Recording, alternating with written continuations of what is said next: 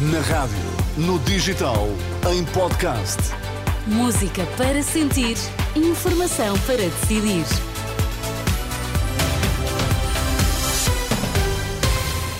Tempo de notícias na Renascença. O que há a destacar esta hora, Miguel? Boa tarde. Olá, boa tarde. Pelo menos 10 mortos e 11 feridos graves na sequência de um ataque a tiro numa universidade no centro de Praga, na Chequia. Para já não há qualquer indicação de portugueses entre as vítimas. O Presidente da República deu luz verde ao Orçamento do Estado para o próximo ano. As notícias das 5 na Renascença. Com a edição de Miguel Coelho. Ataque a tiro em Praga fez pelo menos 10 mortos e 24 feridos, 11 dos quais em estado grave, ao que avançam os serviços eh, de emergência checos. O ataque aconteceu na Faculdade de Letras da Universidade de Carlos, localizada na zona antiga da cidade de Praga. Segundo indica a polícia, na rede social X, o atirador foi morto.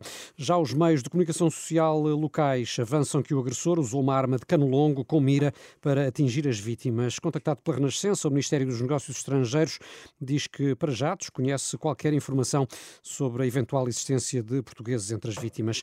Este ataque está, entretanto, a ser condenado pelos diversos líderes europeus.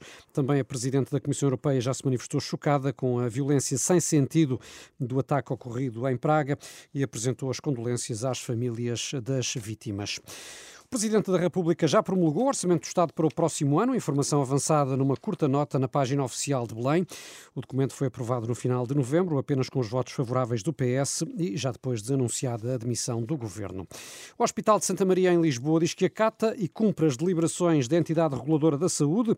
A ERS considera censurável a transferência da grávida que acabou por morrer no Hospital de São Francisco Xavier, sem acompanhamento de um especialista.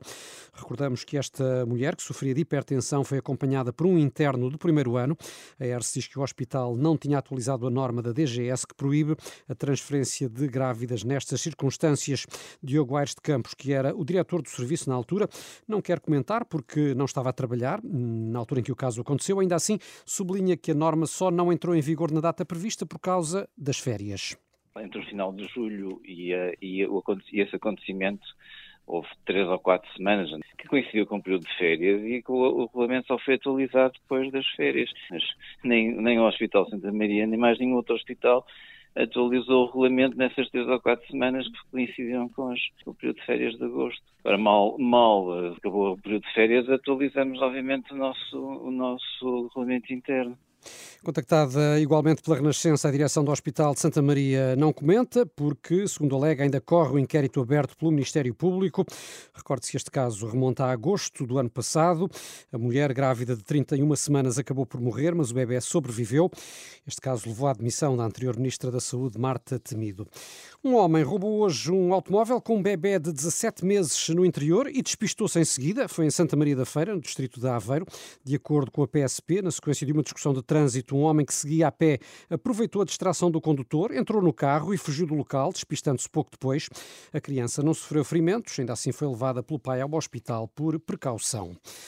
Faltam denúncias enviadas pela Igreja na contabilidade revelada ontem pela Procuradoria-Geral da República sobre alegadas práticas de abusos sexuais no seio da Igreja Católica. Há 14 casos em investigação, mais de 30 foram arquivados, segundo os números do Ministério Público. No entanto, Paula Margarido, da Coordenação das Comissões Diocesanas, estranha a ausência de alguns casos que conhece e que foram enviados pelas dioceses. Casos que eu conheço, que não vou, como deve imaginar, estar aqui a dizer se é da diocese A, B, C ou D, mas sei que, efetivamente, as comissões diocesanas, as respectivas dioceses e arquidioceses fizeram as suas participações em face das denúncias que lhes chegaram. Ou seja, denúncias que lhes chegaram diretamente, não foi por via do Grupo Vita. E nos termos do documento que nós temos das 21 comissões diocesanas, denominado de base comum, está lá previsto este procedimento. A coordenadora das Comissões Diocesanas em declarações à jornalista Liliana Monteiro. O Papa diz aos cardeais da Cúria que é preciso coragem para ir mais longe. No discurso à Cúria Romana, Francisco lamentou que seis décadas depois do Concílio Vaticano II se continua a debater a diferença entre progressistas e conservadores, quando a diferença relevante, segundo disse, está entre quem ama e quem está resignado. Ci vuole coraggio per camminare, per andare oltre. É preciso coragem para caminhar, para ir mais longe. É uma questão de amor e é preciso coragem para amar. Hoje a dificuldade é transmitir paixão a quem já há muito a perdeu. À distância de 60 anos do concílio, ainda se debate sobre a divisão entre progressistas e conservadores, mas esta não é a diferença. A verdadeira diferença é entre apaixonados e rotineiros. Esta é a diferença. Só quem ama pode caminhar. E habituati. Questa è la differenza. E solo chi ama può camminare. Papa Francisco, em dia de felicitações natalícias da Cúria Romana no Vaticano, defendeu ainda a importância de se aprofundar a verdade, vencendo a tentação de se ficar parado naquilo a que chamou o labirinto da mediocridade. E no Parlamento os ânimos voltaram a aquecer esta tarde. Desta vez, Miguel, foi durante um debate sobre imigração. Sim, um debate que opôs em especial o Chega e o Governo. O partido de André Ventura começou ao ataque, mas acabou por ficar isolado, como relata o jornalista Tomás Anjinho Chagas. A todo o gás, André Ventura acusa o governo de não impor limites à imigração e dá um exemplo. Aqueles que vocês permitiram que cá pusessem os pés, aqueles que vocês quiseram deixar entrar sem qualquer controle, são hoje uma ameaça para os nossos homens, mulheres e crianças e são hoje os maiores traficantes de droga da região de Lisboa. Em resposta ao Chega, a Ministra dos Assuntos Parlamentares, que tutela a área das migrações, deixa um conselho. E eu vou lhe dizer, Sr. Deputado, que não se, não se alimente muito dos seus parceiros europeus que fazem um discurso, do meu ponto de vista, absolutamente vergonhoso contra os cidadãos imigrantes. Ana Catarina Mendes diz ainda que tem orgulho na política de migrações do país. Entre um ponto e o outro ficam os restantes partidos da oposição. O PSD pede regras, mas a deputada Andréa Neto deixa uma garantia. Regulação, palavra-chave mas aquilo que o PSD não faz nem fará é passar a linha da decência para o lado do oportunismo. O que o PSD não faz e não fará é confundir as pessoas com discursos, com discursos populistas, demagógicos e que muitas vezes incitam até o ódio. A iniciativa liberal pede também regulamentação para as migrações, mas Bernardo Blanco recusa ter um país de portas fechadas.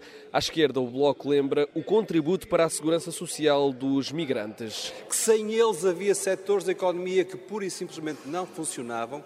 A primeira coisa a dizer é obrigado. Obrigado por escolherem o nosso país para viverem, para trabalhar. O PCP critica o Executivo pela extinção do CEF, lamenta as condições em que muitos migrantes vivem em Portugal. O debate fica marcado por constantes interrupções, com apupos e acusações entre o Chega e o resto do plenário. Resumo do debate desta tarde no Parlamento sobre a imigração a pedido do Chega. E a centenária livraria Ferran em Lisboa fechou portas por não ter conseguido superar as dificuldades financeiras dos últimos anos. Foi o que anunciou hoje a proprietária, a ler devagar. A administração lamenta que nos últimos seis meses instituições públicas, investidores privados, parceiros ou acionistas não tenham conseguido fazer face aos problemas da Ferran. E para evitar a concentração de pessoas no Chiado e aumentar a segurança dos peões, a Câmara de Lisboa vai condicionar o acesso rodoviário à zona da Baixa ao fim de semana. É já a partir de amanhã e até ao próximo dia 7 de janeiro, Filipe. Obrigada, Miguel. São 5 e 8. Boa tarde.